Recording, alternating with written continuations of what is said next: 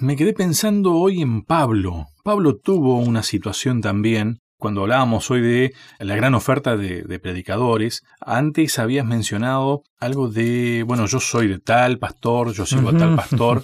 Pablo tuvo una situación de esas también, ¿no? Sí. Porque y él mismo lo dejó reflejado y dijo, este, no, no, no, ni que, ni que yo soy de Pablo, ni que soy de Apolo, ni de esto, ni de aquello. O sea que ese problema existió siempre. ¿Por qué será que existe eso? Porque uno como persona decide seguir las inclinaciones que uno tiene, porque a alguien le puede caer simpático, porque alguien te dijo lo que a vos te gusta que te digan, usando la palabra de Dios. Sin embargo, el texto que leías al comienzo dejaba bien claro que es una espada de dos filos. Muy lindo, me encanta cómo corta de este lado. No, del otro no, más vale no toco. Yo creo que ese es el problema del ser humano queremos hacerle caso a lo que dice la Biblia mientras esté de acuerdo conmigo. Le acomodo a, mi gusto. Em, eso era lo que pasaba, lo que pasó y lo que está pasando. Le acomodamos a nuestro gusto. A Pablo le pasó esto, tal cual como lo decís vos. Cuidado que es lo que hizo la serpiente cuando le engañó a Eva. ¿eh? Claro. Claro, manipular. Así que dice tal cosa, no, dice esto. Es que la manipulación de la Biblia es lo que le ha traído al cristianismo tanta división. La, la Biblia es una sola. ¿Cómo la interpretamos?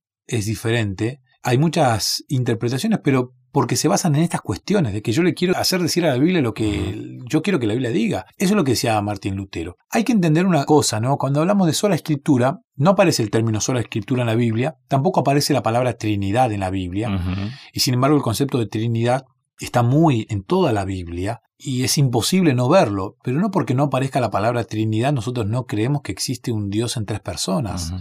Y de una de las personas, el Espíritu Santo, es el que inspira la Biblia y es el que hoy me ayuda en el proceso de entenderla. Es muy necesario tener este, en cuenta esto. Si vos no querés errarle a la Biblia y a tu interpretación de la Biblia, bueno, déjate guiar por el Espíritu Santo. Porque el mismo que la inspiró te va a explicar. Es impresionante cuando vos con un corazón muy humilde vas a la Biblia y decís, mira, la verdad no, no entiendo nada y voy a estudiarla y te encontrás con cosas que nunca viste en la Biblia. Vuelvo a un caso muy... Y leyendo el mismo texto. Voy al Salmo 23 nuevamente. Jehová mi pastor, nada me faltará, en lugares delicados pastos me hará descansar junto a aguas de reposo me pastoreará. Pero en un momento dice que me va a llenar la cabeza de aceite.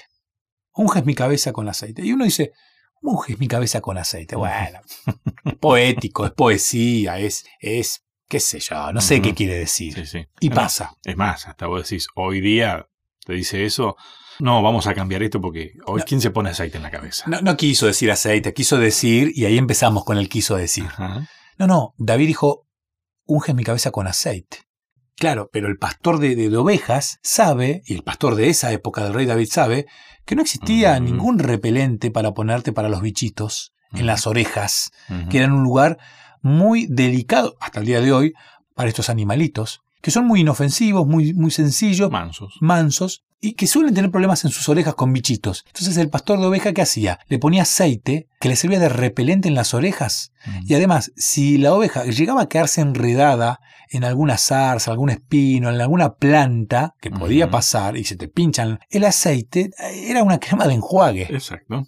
Entonces, lo que está diciendo David acá con este ejemplo, Dios me cuida, Dios me protege. A mí me llevó 40 años entender mm. esto. A los 40 años, después de haber leído el Salmo 23 desde muy niño, entendí que el aceite era aceite, que no es una alegoría, es una metáfora para explicarme que Dios me protege. Pero hay que entender el lenguaje de la Biblia para entender el sola escritura. ¿Por qué? Porque cuando Juan dice, este es el Cordero de Dios que quita el pecado del mundo, el judío entendía por qué, por cultura, pero por lenguaje también, porque pecado es una palabra que se use fuera del contexto religioso. Es una palabra técnica. Es parte de la jerga del cristianismo. Exactamente. Y hay una jerga bíblica que uno debe conocer. Por ejemplo, Pablo dice, en un momento dice, fui trasladado al tercer cielo. Uh, y ahí nos complicó y salimos todos a ver el tercer cielo. Bueno, a ver, sencillo. Vamos al lenguaje bíblico, no aparece tercer cielo en ninguna parte de la Biblia. Ah, entonces, no, acá hay algo que no, encaja. exacto. Entonces uno dice, no, sola escritura. Sola escritura tiene que ver con que la Biblia es tu fundamento, pero sí te puedes dejar ayudar por la historia, por la arqueología, por la cultura. Culturalmente, cuando Pablo escribe y dice el tercer cielo, ellos creían que el cielo estaba dividido en tres. El primer cielo era donde volaban los, los pajaritos, las aves. El segundo cielo era donde estaban las estrellas. Y el tercer cielo era la morada de Dios. Él habla de esto. Era una creencia popular que había en, ese- en esa época y él la usa para explicarte un tema bíblico. Dios está más allá de lo que vos te podés imaginar. Eso es el lenguaje bíblico. Nadie puede hablar de algo o ser un especialista cuando no maneja ese lenguaje. Ahora, con esto estamos entrando, Sebastián, también en otro principio que creo que es fundamental entenderlo. La Biblia se explica a sí misma. Ah, buenísimo. Porque esto, esto es bien clarito. Exactamente. Vos decías pecado, la terminología pecado. Sí, en otro lado no se habla de pecado. ¿De dónde surge esta idea? A ver, yo te tiro palabras y vos vas a saber de qué rama de la vida te estoy hablando. Claro. Yo digo cardiología, sabes que estamos hablando de medicina. Si yo te digo offside o fuera de juego, posición, estamos hablando de fútbol. O de la vida misma. ¿eh? A O veces, de la a vida, veces sí, quedás. sí, sí. Eh, eh, a ver, me, me patina el embriague, dicen algunos. Es un término que usamos, pero que tiene que ver con la mecánica. Hay terminología. No aparece la palabra embriague en la Biblia. No aparece la palabra centro al área No, en la Biblia. no, no. Hay palabras, hay terminología. Por eso la Biblia se explica con la Biblia. La Biblia habla de Daniel 8, Daniel 7, de cuerno. Cuerno pequeño. ¿Qué es un cuerno? Vamos a ver lo que dice la Biblia de un cuerno. Y cuando uno empieza a revisar lo que estaba anterior a, a Daniel, lo que se había escrito antes de Daniel para hablar de cuerno, uno se da cuenta que, claro, los escritores bíblicos veían que los animales más poderosos eran aquellos que tenían cuerno. Un animal con cuerno era un animal poderoso porque usaba el cuerno como un arma. Cuando se referían al poder, hablaban del cuerno. Y muchos escritores bíblicos usaban la palabra cuerno y poder de manera indistinta. Por esto, por una observación hacia la naturaleza. Entonces Daniel cuando escribe tenía en cuenta esto.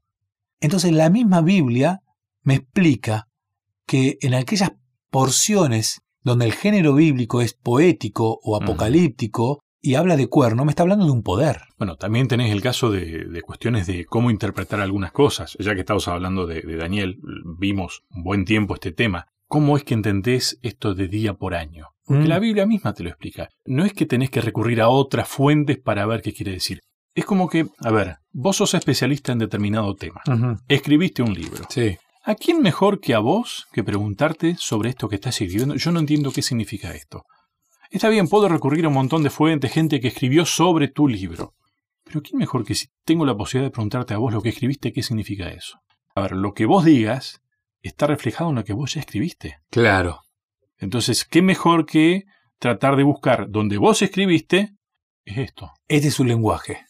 A ver, más claro que lo que hizo Jesús, Mm, Jesús camino de Maús, allá por Lucas 24, y gracias cual, Lucas por esa investigación. Lucas capítulo 24, versículo 27 dice, y comenzando desde Moisés y siguiendo por todos los profetas, les declaraba en todas las escrituras lo que de él decía. Y si no te quedó claro, más adelante el propio Lucas en el versículo 44 y 45 dice, y les dijo, estas son las palabras que os hablé, estando aún con vosotros, que era necesario que se cumpliese todo lo que estaba escrito de mí en la ley de Moisés, en los profetas y en los salmos. Entonces les abrió el entendimiento para que comprendiesen las escrituras. Jesús busca todo el lenguaje bíblico para explicarle. Soy la piedra, soy el cordero, soy aquel que iba a venir. Bueno, le explica lo que de él decía la ley, los profetas y los salmos. Es que él no pretendía nada más que entiendan lo que él dijo. Y él le habla en ese lenguaje, yo soy el buen pastor. ¿Mm? Ellos tenían el, el- la el idea del pastor grabada por el rey David. Ujú. El rey para ellos era pastor. Sí. Yo soy el buen pastor. Después usa metáforas.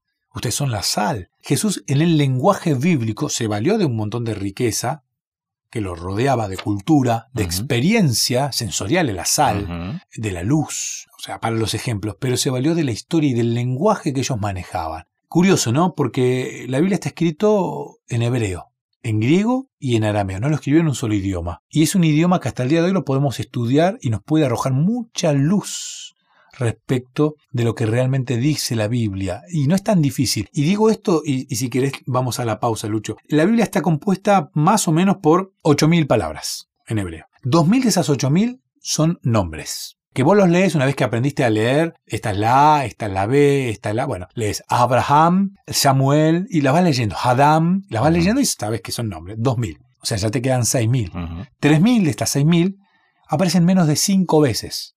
Ya no aparecen tanto. Básicamente son 2.000 las palabras. O sea, si vos aprendiéndote 2.000 palabras, Ujú. entendés casi todo el Antiguo Testamento. O sea que Dios nos da la Biblia en un lenguaje que es relativamente sencillo de comprender. Te aprendés 2.000 palabras del hebreo y puedes leer la Biblia, el Antiguo Testamento. Es relativamente sencillo cumplir el principio de sola escritura. Bien.